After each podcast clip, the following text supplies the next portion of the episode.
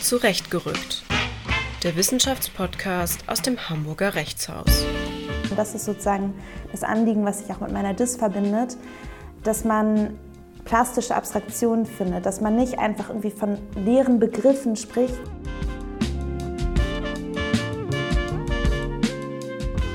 Das Recht ist eigentlich die Fortführung dieses archaischen Rachekreislaufes, der in der Tragödie angelegt ist.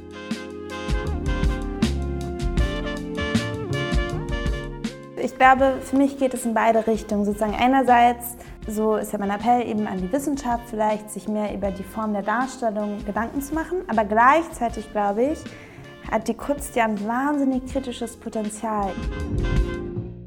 Herzlich willkommen bei Zurechtgerückt, dem Wissenschaftspodcast aus dem Hamburger Rechtshaus. Herzlich willkommen auch von meiner Seite. Die Stimme, die ihr gerade gehört habt, gehört Alina. Sie ist wissenschaftliche Mitarbeiterin und Doktorandin bei Professor Dr. Alexander Prölz hier an der Uni Hamburg. Und neben mir sitzt Anna und sie ist wissenschaftliche Mitarbeiterin und Doktorandin bei Professor Dr. Marion Albers, ebenfalls hier an der Uni Hamburg.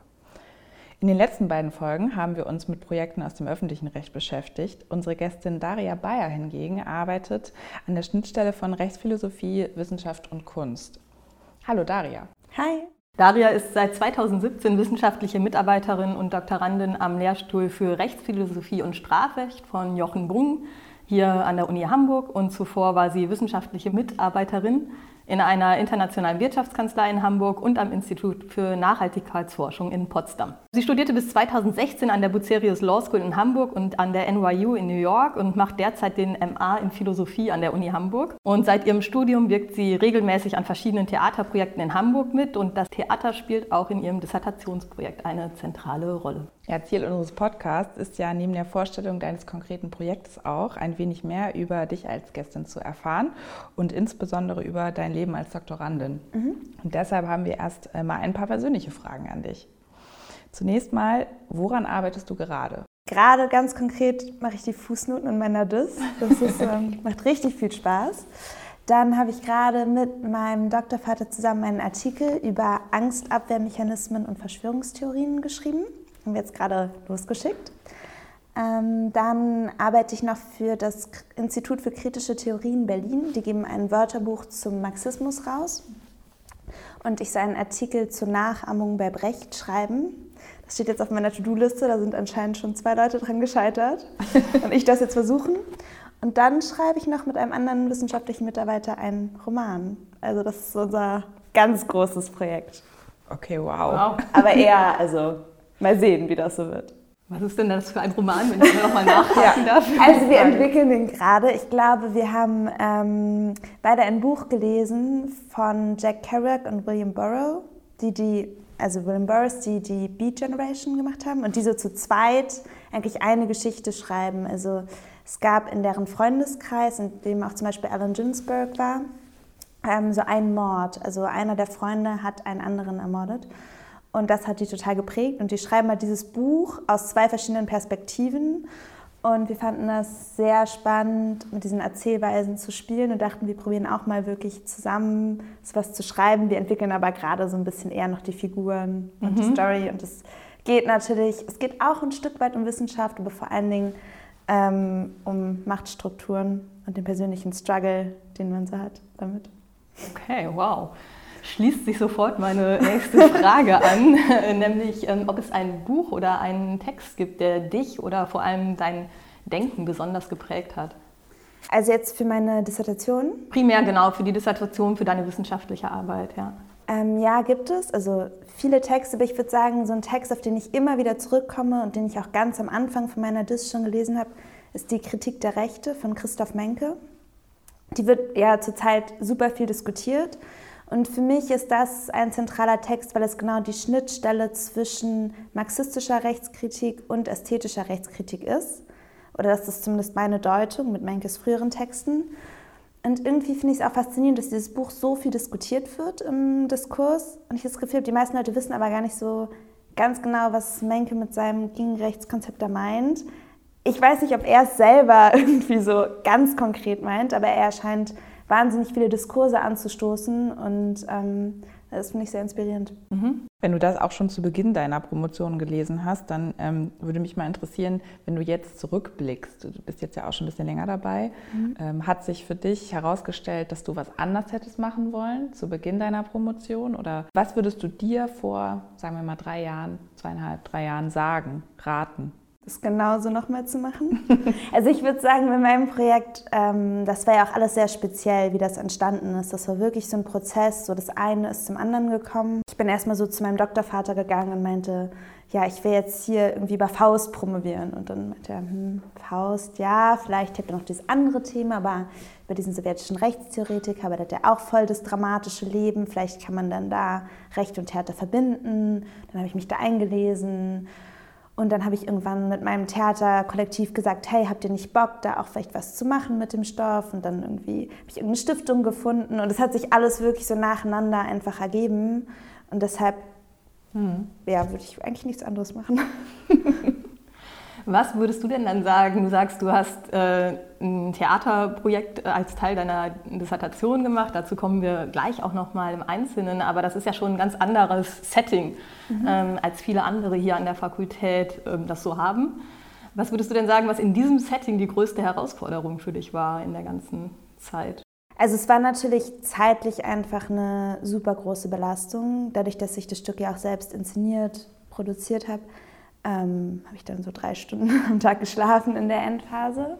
Und natürlich, dass man in so viele verschiedene Diskurse eigentlich rein muss. Irgendwie so, man ist nur in der Uni, man weiß gar nicht, wie der ganze Wissenschaftsbetrieb so läuft, man weiß vielleicht auch gar nicht, wie der institutionalisierte Theaterbetrieb läuft. Genau, aber das war gleichzeitig eben auch das, was mir so viel Spaß gemacht hat, mit so vielen Menschen zu interagieren, was man sonst ja vielleicht nicht unbedingt hat, wenn man eine Diss schreibt.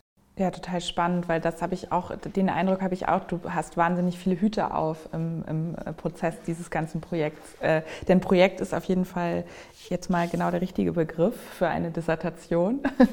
ähm, dein Dissertationsprojekt trägt nämlich den Namen ähm, Jewgeni, äh, Tragödie des Rechts und ein zentraler Punkt in deiner Arbeit ist dabei die Textgrundlage zum Theaterstück, ähm, das du ebenfalls eben als Teil der Dissertation selber inszeniert hast und in dem du auch mitgespielt hast. Ähm, in deinen eigenen Worten ist das Projekt insgesamt der Versuch, in Anlehnung an das epische Theater Bertolt Brechts und die ästhetische Rechtstheorie Christoph Menkes die Grenze zwischen Kunst und Wissenschaft aufzubrechen, um die materialistische Rechtskritik plastisch darzustellen einmal ein kurzer, äh, eine kurze Intro.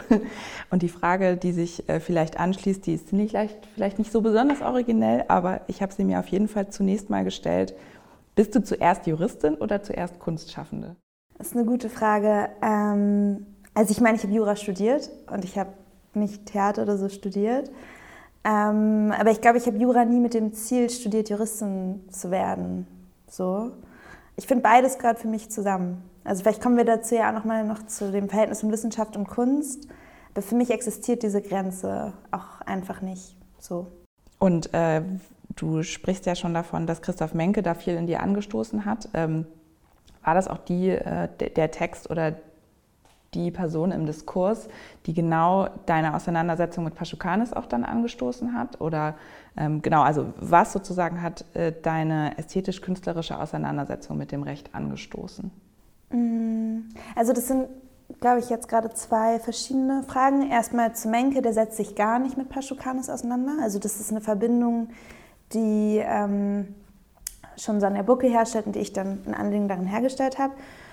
Und was aber halt, warum der Text von Menke gerade so zentral ist, ist, weil er sich mit marxistischer Rechtskritik auseinandersetzt.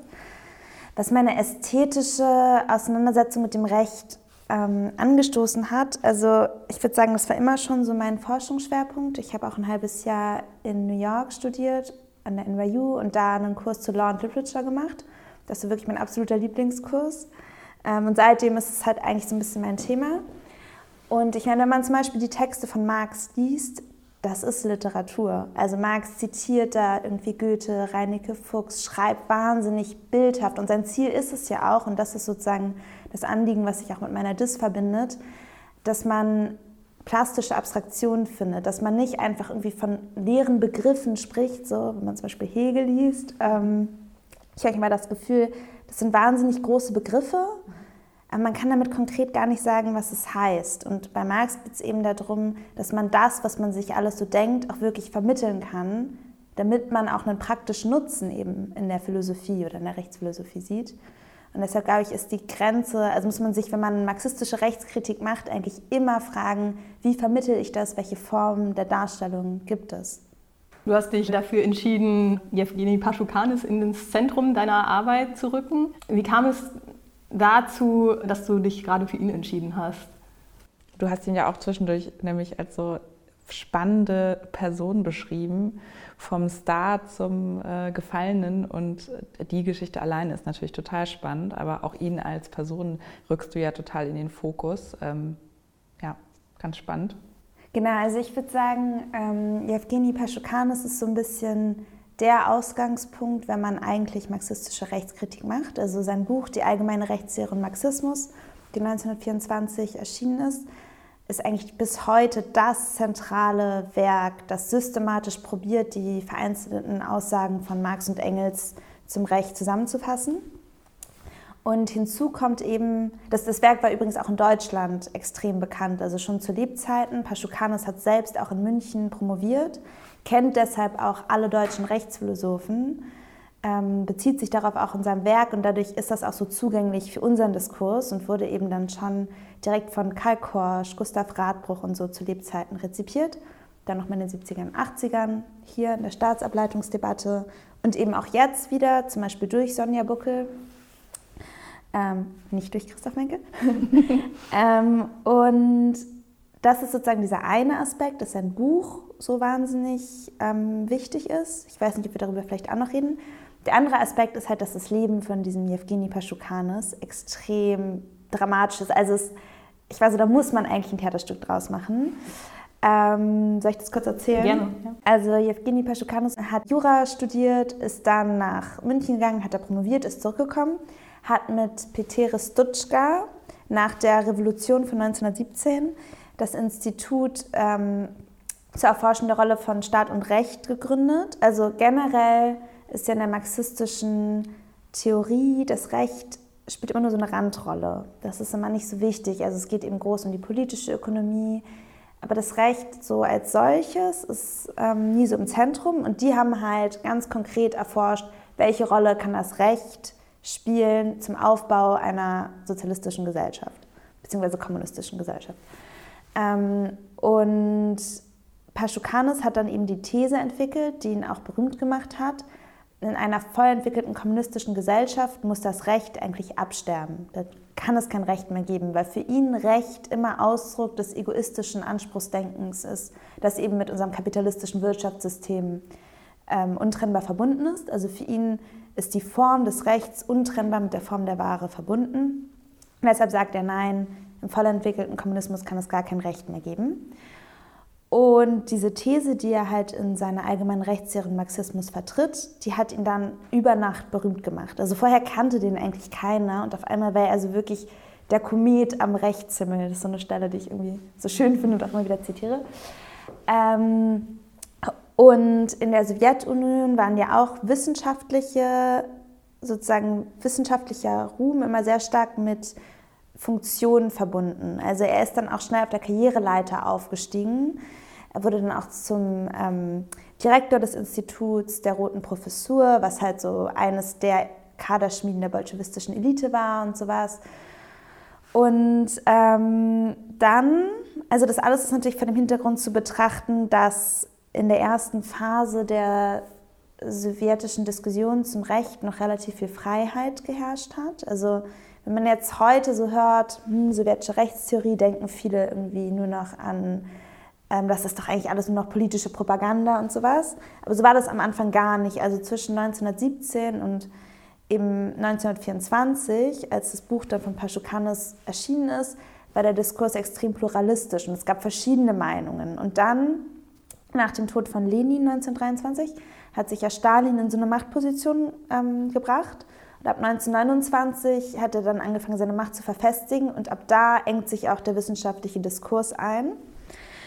Und ähm, ab da fängt auch Paschukanes Stern zu sinken an, weil diese These, im voll entwickelten Kommunismus kann es kein Recht mehr geben und auch keinen Staat mehr, hat natürlich gar nicht zu Stalins Konzept des ähm, Sozialismus quasi durch einen Staatsapparat gepasst. Und Stalin brauchte das Recht als Instrument, um eben die Revolution von oben eigentlich durchzusetzen. Und deshalb musste Paschukanes oder hat Paschukanes sich gezwungen gefühlt, seine Thesen zu widerrufen, Stück für Stück, ähm, bis am Ende er auch diese berühmte Absterbethese zurücknimmt. Also das ist sozusagen auch nochmal ein spannender Punkt. In späteren Texten von Paschukanes sagt er, alles, was er geschrieben hat, das ist eigentlich Quatsch. Und er hatte einfach noch nicht richtig die marxische Dialektik verstanden und so. Also ein selbstvernichtender Widerruf. Ähm, und zunächst kann er seine führenden Positionen auch halten.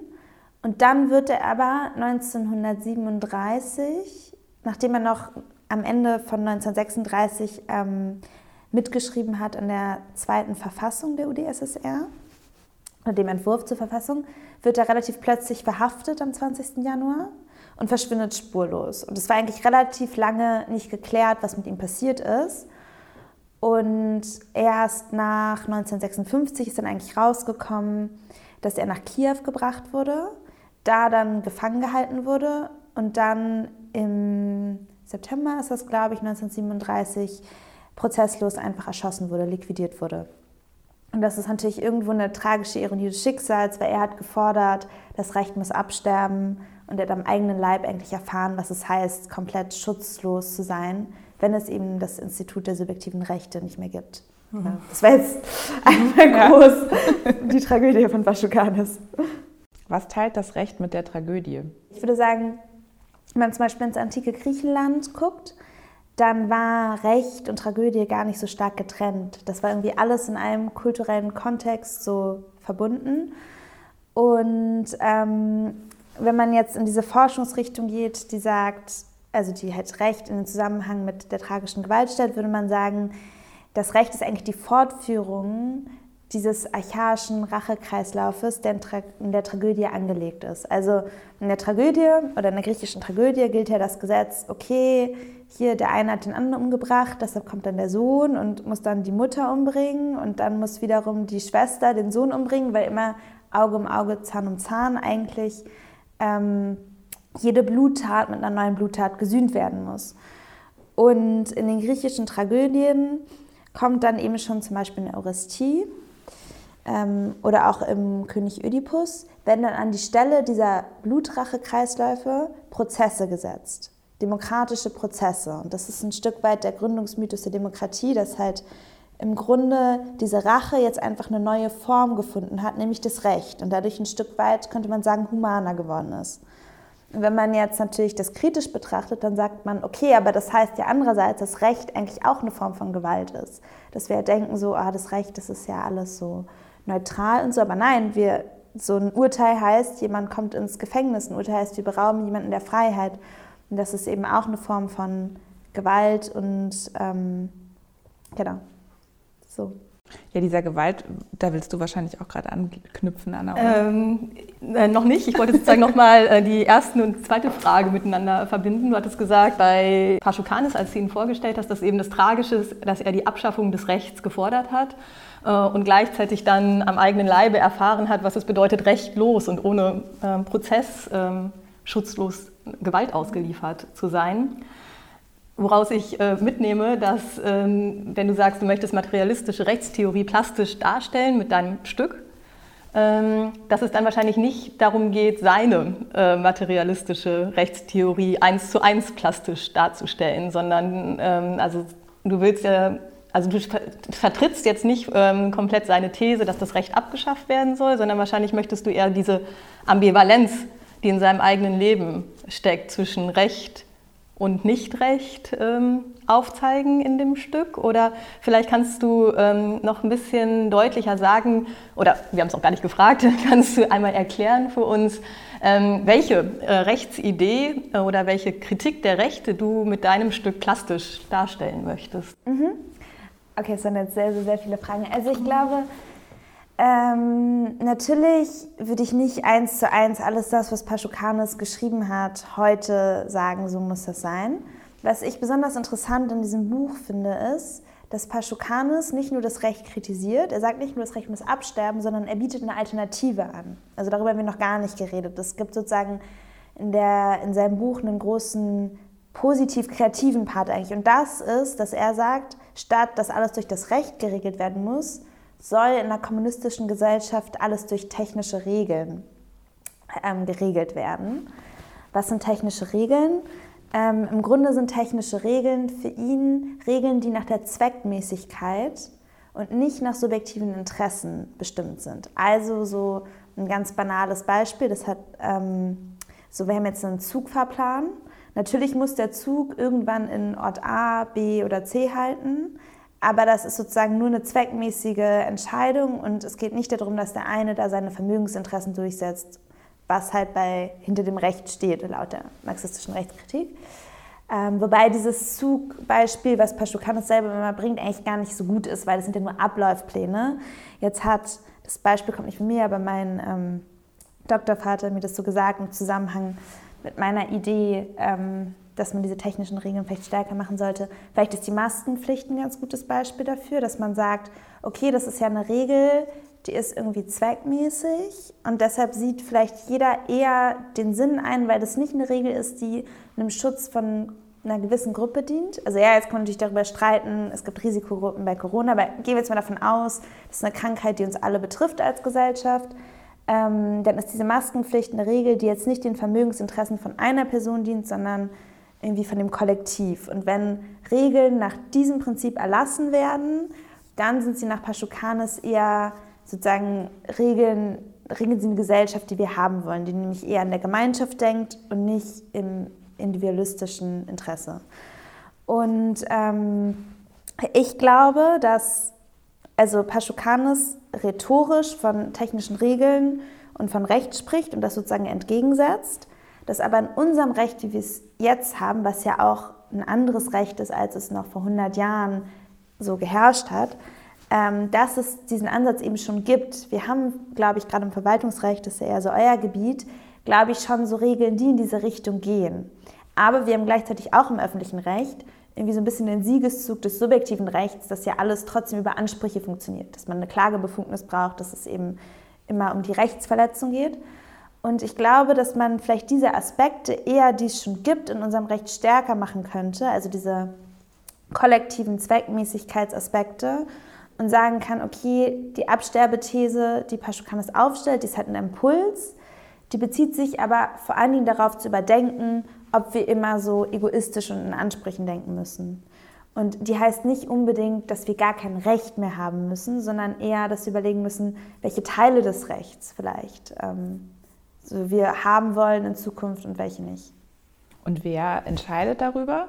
Ähm, denn die Demo also das Demokratieverständnis ist ja auch, oder die, Demo das, die Demokratie als solche sozusagen kommt ja auch in deiner Arbeit viel vor als, als Ideal und auch als Grundlage von Gesellschaft. Und äh, ist das dann sozusagen das, das Demokratieverständnis, das heute schon herrscht? Oder ist das sozusagen noch durchsetzt von diesen gewaltvollen Strukturen und eigentlich auch nur durch Interessen geprägt sozusagen? Das ist eine sehr gute Frage, weil tatsächlich finde ich, das große Problem an Paschukanes Konzept der technischen Regeln ist, dass er eben nicht sagt, wer das definiert. Und das ist ja auch, wenn man schaut, was dann in der Sowjetunion passiert ist. Es gab dann diesen wahnsinnigen Verwaltungsapparat, diesen bürokratischen Apparat, der dann aber ja auch dazu geführt hat, dass gewisse Leute den ausnutzen konnten und eigentlich ein Terrorsystem durch diesen bürokratischen Apparat entstanden ist. Wenn man wirklich das Konzept der vollkommenen Demokratie, wie Engels das zum Beispiel nennt, haben will, dann müsste das viel basisdemokratischer, glaube ich, funktionieren. Ähm, und deshalb kann ich jetzt auch nicht sagen, so und so sollte es gemacht werden, aber mein Ansatz ist halt, durch das Theaterstück einfach sozusagen Impulse zu setzen und vielleicht den Leuten zu ermöglichen, selbst einfach mal darüber nachzudenken. Also für mich ist das Theater eben genau der Ort, an dem so ein kollektives Nachdenken passieren kann, ähm, was wir vielleicht jetzt so im alltäglichen politischen Diskurs nicht so haben. Und das war ja auch der Ursprung, wie die Tragödie im antiken Griechenland genutzt wurde, als quasi anderer Ort des Nachdenkens für grundlegende Fragen des gesellschaftlichen Zusammenlegens, die so im politischen Alltagsgeschäft einfach keinen Platz gefunden haben. Was sind denn dann die Adressaten deines Stücks, wenn du sagst, um so einen kollektiven Denkprozess anzuregen? Kann es dein Stück ähm, schaffen oder ist das nicht ähm, ja, eigentlich schon sehr ein enger Rezipientenkreis, der das überhaupt, ähm, der da überhaupt hinkommt und sich äh, das anguckt und einordnet? Ja, also das natürlich, ist jetzt ein sehr hochgestecktes Ziel von mir, was ich hier so formuliert habe. Ähm, und ich glaube, man muss auch mit einer Diss, man muss am Anfang immer große Ziele haben, weil sonst braucht man die Diss ja auch nicht zu machen und dann wird man so auf den Boden der Realität geworfen. Natürlich sozusagen sind mir manche Dinge vollkommen klar. Also erstens, Theater ist nicht mehr das Massenmedium, was es früher war. Wenn man sagt, man will möglichst viele Leute erreichen, müsste man eigentlich einen Film machen. Wobei ich halt im Theater diese Präsenz extrem wichtig finde. Also der Grund, dass ich jetzt keinen Film gemacht habe, ist jetzt nicht nur, dass ich nicht genug Geld habe, um einen Film zu produzieren und das nochmal viel, viel aufwendiger wäre und mich damit nicht so gut auskenne, sondern der Grund ist natürlich auch, dass ich glaube, im Theater passiert was, was einfach sich auf der Kinoleinwand nicht überträgt. Und das ist eben diese körperliche Präsenz, dieses Mitfühlen von dem, was auf der Bühne passiert, dieses Einraumsein. Ähm, und die zweite Sache ist natürlich, ja, der Rezipientenkreis ist beschränkt. Also ich habe das Stück jetzt dreimal im Hamburger Sprechwerk aufgeführt. Da ähm, waren dann insgesamt so 500 Leute.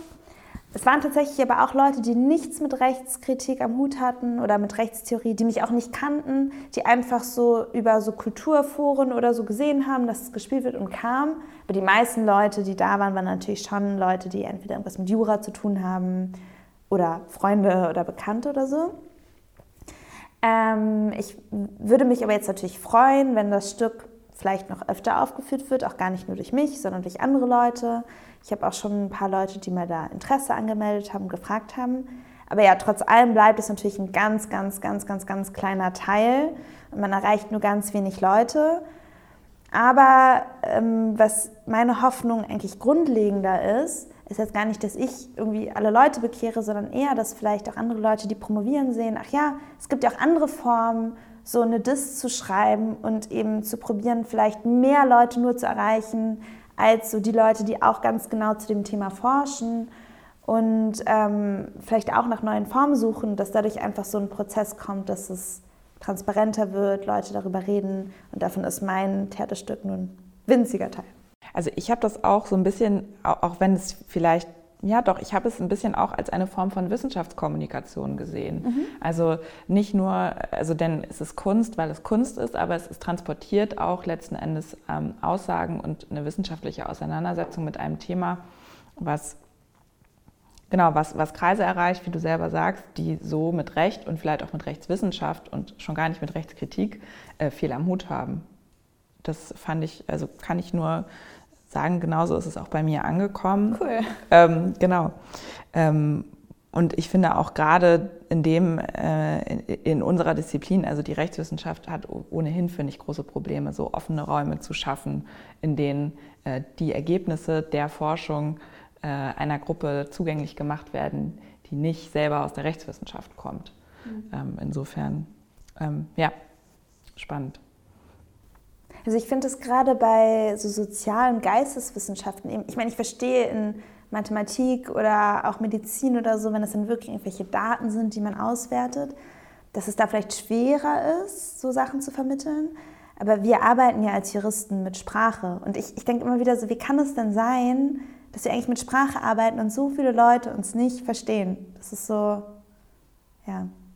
Wobei ich auch spannend finde, da hatten wir auch drüber gesprochen, äh, zuvor schon, wissenschaftliche Texte sind ja schon auch sehr demokratisch, weil sie offen zugänglich sind, weil, weil sozusagen unsere Forschung in Gänze öffentlich zugänglich äh, ist und sogar das Ziel, die Voraussetzung ist, unsere Arbeit muss veröffentlicht werden, damit sie überhaupt als eine Promotion sozusagen gilt. Ähm, findest du, dass, findest du den sonstigen rechtswissenschaftlichen ähm, Raum undemokratisch oder weniger offen als das, was du anstrebst an Wissenschaft? Oh Gott, also ich würde nicht sagen, dass der sonstige rechtswissenschaftliche Raum undemokratisch ist. Es ist ähm, jetzt gar nicht irgendwie mein Ziel oder so. Das habe ich auch gar nicht so verstanden. Das habe ich mich gerade gefragt, ob er das ist, weil er, weil er gerade nicht besonders offen ist für Nicht-RechtswissenschaftlerInnen. Also ich glaube, wenn du sagst, ja, jede Diss muss veröffentlicht werden, das stimmt. Aber nur weil etwas faktisch als Buch zugänglich ist, heißt es ja nicht, dass es auch inhaltlich zugänglich ist. Also ich weiß nicht, ich habe auch Bücher gelesen, dachte ich so, hä? Äh, also ich verstehe das noch nicht mal. Und ich würde mal sagen, ich habe Jura studiert, ich habe mich jetzt lange mit Philosophie beschäftigt und so. Wenn ich so einen Text nicht verstehe, dann denke also nicht, dass ich jetzt irgendwie super intelligent bin, aber wer soll das denn dann verstehen? Für wen ist es denn dann geschrieben? So. Mhm. Ähm, und ich glaube, das finde ich eher, wenn man sagen würde, was ist das undemokratische Element? Natürlich ist Wissenschaft ein Stück weit auch elitär. So. Ich glaube, dass komplett zu verleugnen, dass man das machen kann, ist ein wahnsinniges Privileg und so. Da muss man ja auch gewisse Noten haben. So. Da kommt vielleicht nicht jeder in die Position. Aber die Frage ist ja, was machst du dann da draus? Und ich sage jetzt nicht, dass jeder ein populärwissenschaftliches Buch schreiben soll oder sowas. Aber ich glaube, es hilft vielleicht, dass man sich selber fragt, für wen schreibe ich hier eigentlich? Und muss jetzt irgendwie dieses super komplizierte Wort da drin stellen? So, ja, vielleicht brauche ich es, vielleicht brauche ich genau das Wort. Aber dann kann ich auch erklären, warum ich dieses Wort benutze, dass man das auch so versteht. Und ich glaube halt, es würde vielleicht helfen, dass einfach mehr Leute dazu Zugang finden. Was ich mich gefragt habe, ist, dass äh, du einerseits ähm, von der materialistischen Rechtskritik ähm, sprichst, dann einen bestimmten Theoretiker, den Paschukanis, als deinen Protagonisten des Stückes nimmst, um äh, äh, das noch ein bisschen weiterzuführen und äh, Ideen und Gedankengänge der materialistischen Rechtskritik plastisch werden zu lassen. Was ich mich gefragt habe, ist, inwiefern tatsächlich die Form des Rechts tangiert wird, wenn wir uns ein Stück über eine Reflexionsform des Rechts angucken. Mhm. Ähm, oder ja, bewegen wir uns dann nicht sozusagen in einem Metadiskurs über Recht ähm, und die, ähm, das Recht in, in seiner Wirkung, ähm, das treffen wir gar nicht. Ähm, also auch wir verändern auch gar keine Form vom Recht, wenn wir uns das angucken, weil das eh schon sozusagen eine transformierte Form des Rechts ist eine Reflexionsform? Mm, also wenn ich dich richtig verstehe, meinst du, dass es in meiner Dis vielleicht eher um die Darstellung von Rechtskritik geht als um Recht? Ja. Ja, ja, genau. Mhm. Ja, das stimmt. Also ich glaube schon, ich meine so in meiner Dis, es gibt ja dieses Stück, das sind so 40, 50 Seiten und dann gibt es aber 150 Seiten, die sozusagen relativ klassische wissenschaftliche Abhandlungen sind wo ich da auch noch mal tiefer einsteige in die einzelnen Punkte, ähm, wo dann natürlich schon auch, glaube ich, gewisse Dinge aufgezeigt werden. Aber ja, im Grunde geht es mir nicht darum, und ich glaube, das kann man auch gar nicht leisten in einer DIS, irgendwie jetzt ähm, ein neues Recht anzubieten oder so. Also ich glaube deshalb eben auch Menke-Kritik der Rechte, das Gegenrechtskonzept, das kann nicht mehr als ein Impuls sein, weil wer kann in einem Buch leisten, so ein sozusagen komplexes, Konstrukt wie das Recht mit so vielen verschiedenen Verästelungen jetzt einfach zu sagen, hier, ich erfinde es neu. Ähm, und deshalb ja, ich glaube, mir geht es vor allen Dingen um Form von Rechtskritik. Aber für mich ist das ja auch ein notwendiger Aspekt irgendwie des Rechts, dieses kritische Hinterfragen.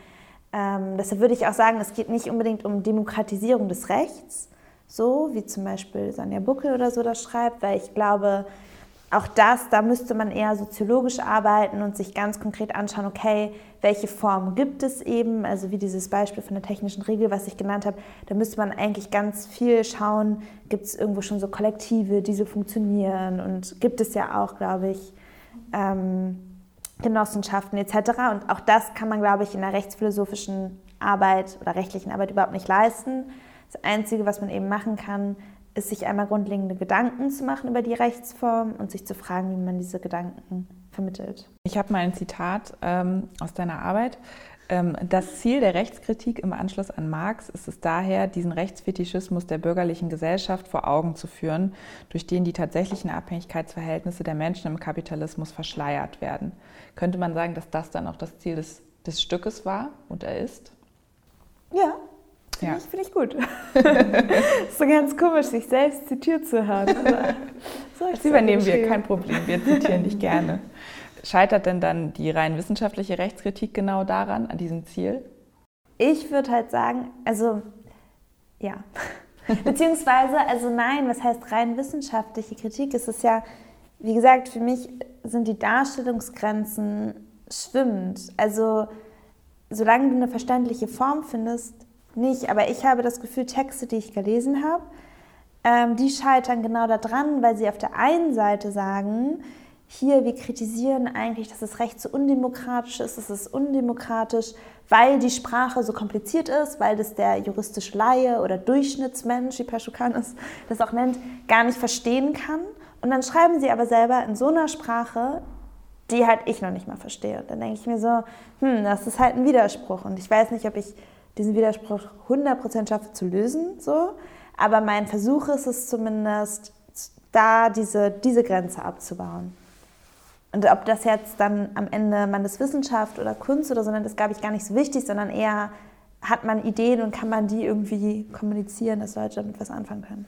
Ja, da wirst du ja auch letzten Endes so einem Auftrag gerecht, der, finde ich, eigentlich jedem, jedem zukommt, der Wissenschaft irgendwie macht dass es auch über, die, ja, über das eigene Ergebnis hinausgehen muss. Es muss ja schon irgendeine Form von Beitrag oder Mehrwert haben, dass man sich da drei bis längere Jahre in seinem Kämmerchen einschließt oder im besten Falle nicht nur einschließt und, und so an, seinem, an, seinem, an seiner Arbeit arbeitet, wenn es darüber hinaus keine Wirkung entfaltet.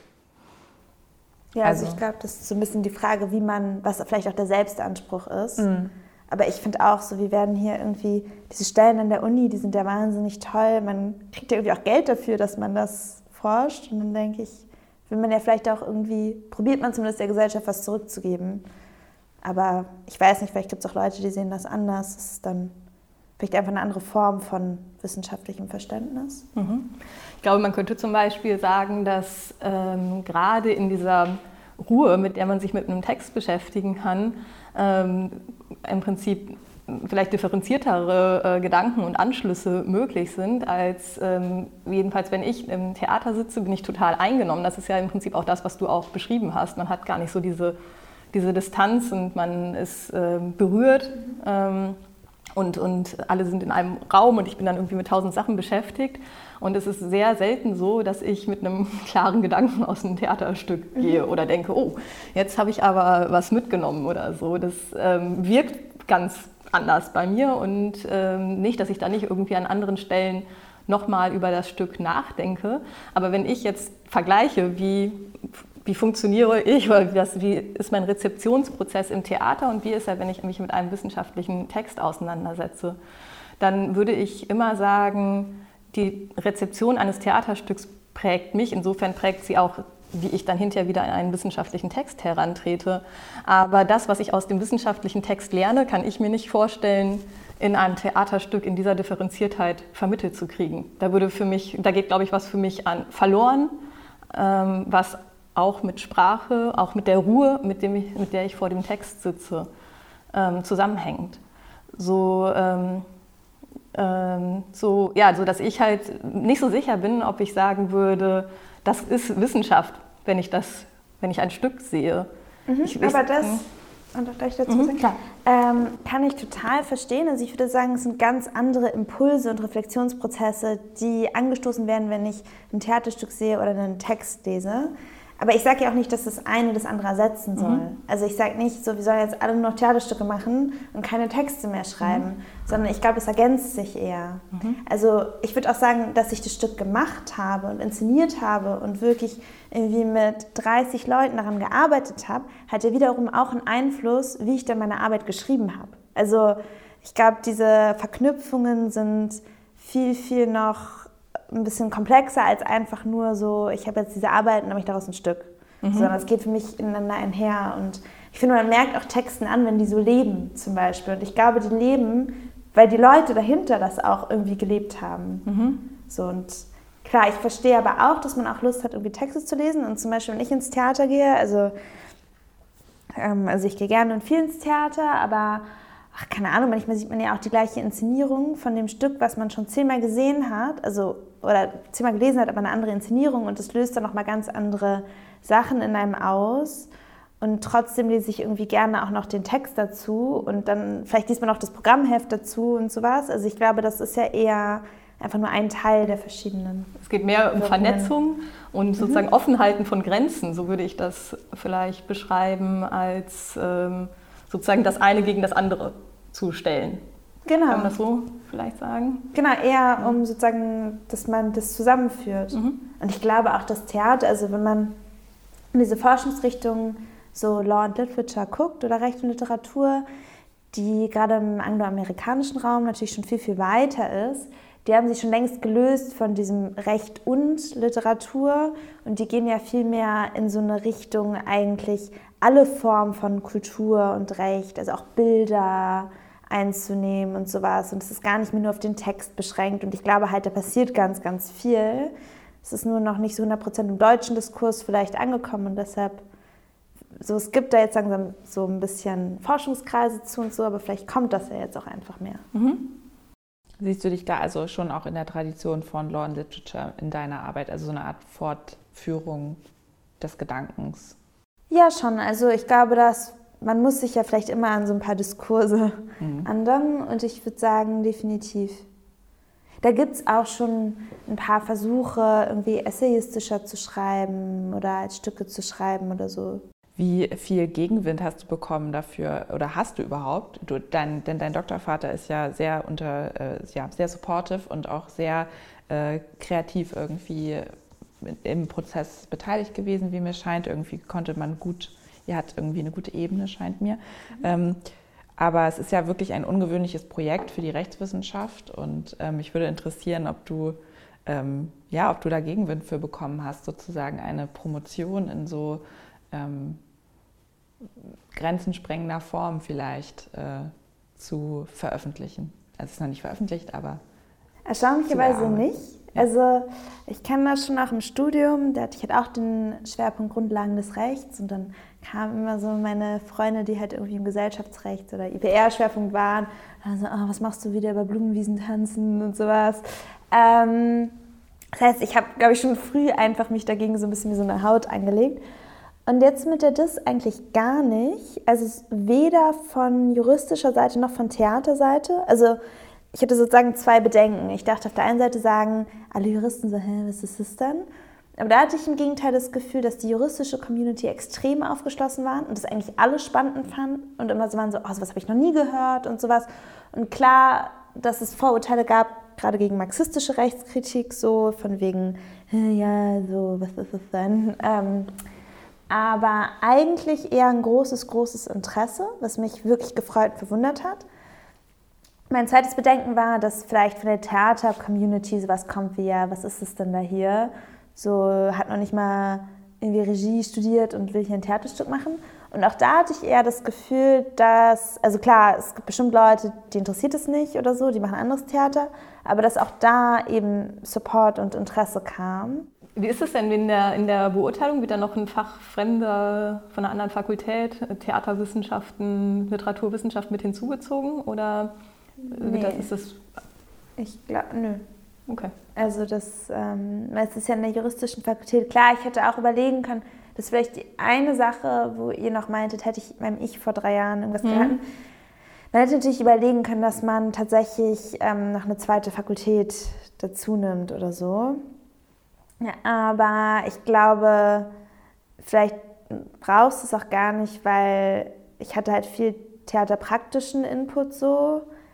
Halt einfach von Leuten, die selber Dramaturgen sind oder so, aber die können ja so eine Arbeit auch nicht bewerten. Ich finde es eher absurd, dass Dissertationen bewertet werden. Nee, auf jeden Thema. Fall denke ich auch, es ist halt nur, dass, ähm, also dass ähm, es nicht notwendig ist und ob er jetzt längst so ein, ein Dramaturgen ähm, das jetzt nicht beurteilen könnte. Das müsste dann schon aus eher so einer Recht- und Literaturwissenschaftlerin zum Beispiel ähm, ähm, herangezogen werden, weil bei anderen Arbeiten, die so sozialwissenschaftliche, wirtschaftswissenschaftliche Aspekte in ihrer juristischen Doktorarbeit mitbehandeln, dann wird es häufiger gemacht, dass dann halt ein externer aus den Sozialwissenschaften, aus den Wirtschaftswissenschaften mit ins Boot geholt wird, um die Arbeit dann mit zu begutachten. Ah, das ist interessant. Das, also das wusste ich tatsächlich gar nicht. Ähm, weil ich habe auch eine ähm, Forscherin zu Recht also die ist Literaturwissenschaftlerin, Greta Olsson, die zitiere ich auch wie viel in meiner Dis, mit der bin ich auch im Austausch und so. Ich bin jetzt noch nie auf die Idee gekommen, dass ähm, sie das dann auch begutachten könnte. I don't know. Ja. Überlasse ich. Äh, Wir werden sehen, was passiert. genau, wir werden ausgeht. sehen, was passiert. Ja, du hast ja selber erzählt, du spielst mit. Das, wie, wenn ich das richtig verstanden habe, war das gar nicht so von Anfang an geplant, sondern mhm. du bist da eigentlich eher, ähm, ja, hast sozusagen den Chor der Professorin äh, ergänzt, weil die Professorin äh, unpässlich waren. ähm, und du sagst selber, dass deine Perspektive sich also nochmal verändert hat mit dem, mit dem Inszenieren selber, aber hat es sich auch durch das Spielen verändert? Mm, also, ich meine, eigentlich komme ich ja vom Spielen so. Und jetzt nicht, es war das erste Mal, dass ich irgendwie Regie gemacht habe. Ich auch mega Respekt vor. Ähm, ich glaube, der Grund, warum ich erst nicht mitspielen wollte, war so ein Stück weit, obwohl ich eigentlich eben super gerne spiele, dass halt so nicht Machtaspekte, aber halt so, wenn man halt schon die Regie macht, das ist schon so, du stellst da wirklich Leute hin und du bist, hast die Verantwortung für alles. Und ich dachte einfach, du hast dann, ich habe dann vielleicht nicht die Autorität, wenn ich dann selber noch mitspiele. Du kritisierst ja die ganze Zeit vielleicht oder probierst Input zu geben, wie die Leute spielen, wie sich Szenen entwickeln können. Ähm, durch diese Professorenrollen hat sich das aber natürlich dann ganz gut ergeben, weil die ja so ein bisschen rausgefallen sind aus den anderen Szenen. Und es war natürlich nochmal eine zusätzliche Belastung einfach. Also ich hätte jetzt niemals eine große Rolle genommen, weil wann hätte ich den ganzen... Hm. Na gut, ich hätte den Text wahrscheinlich nicht lernen können, weil ich ihn ja lernen müssen, weil ich ihn geschrieben habe. Mm. Und ob sich meine Perspektive verändert hat. Ja, es war tatsächlich ein bisschen schade, weil dadurch konnte ich nie das Stück im Ganzen sehen. Ähm, und war dann halt auch bei den Aufführungen, oh, das ist ja auch so schrecklich, dann, man muss sich auf so viele Leute verlassen. Ne? Man muss sich ja dann auf die Leute verlassen, die das Licht fahren, die den Ton fahren und sowas. Und dann war man halt teilweise hinter der Bühne und hat nur so gehört, so, warum kommt jetzt hier der Anschluss nicht? Was passiert da? Was passiert da? Und konnte halt so nichts machen. Ähm, ja, ich glaube, das hätte ich ganz schön gefunden, das vielleicht einmal noch mal so von außen zu sehen. Bei der Gelegenheit vielleicht, man kann sich das Stück auch auf YouTube angucken. Ja, genau. Ähm, genau, einfach einmal googeln, äh, dann findet man das, genau.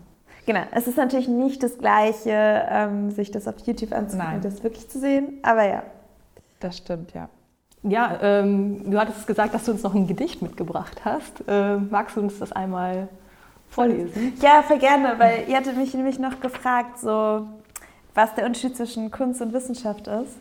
Und dann saß ich da heute Morgen und dachte, okay, also. Wissenschaft ist eine Leidenschaft, die mit Wissen sucht, was Leidenschaft. Wissenschaft ist eine Kunst, zumindest bis zum Ende. Dann kommt es leider oft recht stumpf zur unverhofften Wende. Fußnoten setzen, Zitate verpetzen, Formalia schätzen, zwischen einzelnen Sätzen, nach Fehlern lechzen, durch Teile hetzen und die Gedanken fetzen zu einem letzten zusammensetzen. Und wozu das alles? Warum das Leiden? Warum nicht einfach bei der Kunst bleiben? Vielen Dank. Ich war auch sehr frustriert über meinen Fußnoten. Ich, glaube, ich werde es mir über meinen Rechner hängen. Bitte, schenke ich dir. Das ist nett. Dankeschön. Ich finde, das ist die Frage, die sich mir bis zum Schluss und die auch, wenn ich mit, ich habe mit, äh, mit, mit Freunden, mit Nichtjuristen darüber gesprochen, dass wir uns heute unterhalten. Das ist die Frage, die mir immer wieder kam. Und gar nicht so sehr, ob die Wissenschaft Kunst sein kann, sondern kann Kunst Wissenschaft sein. Äh, vielleicht habt ihr da beide, wir alle mal vielleicht noch einen Take drauf, weil ich, das ist echt eine so spannende Frage und die hat sich ähm, für mich bis jetzt noch gar nicht geklärt, wird sich vielleicht auch nicht klären, aber was, was hast du dazu noch zu sagen?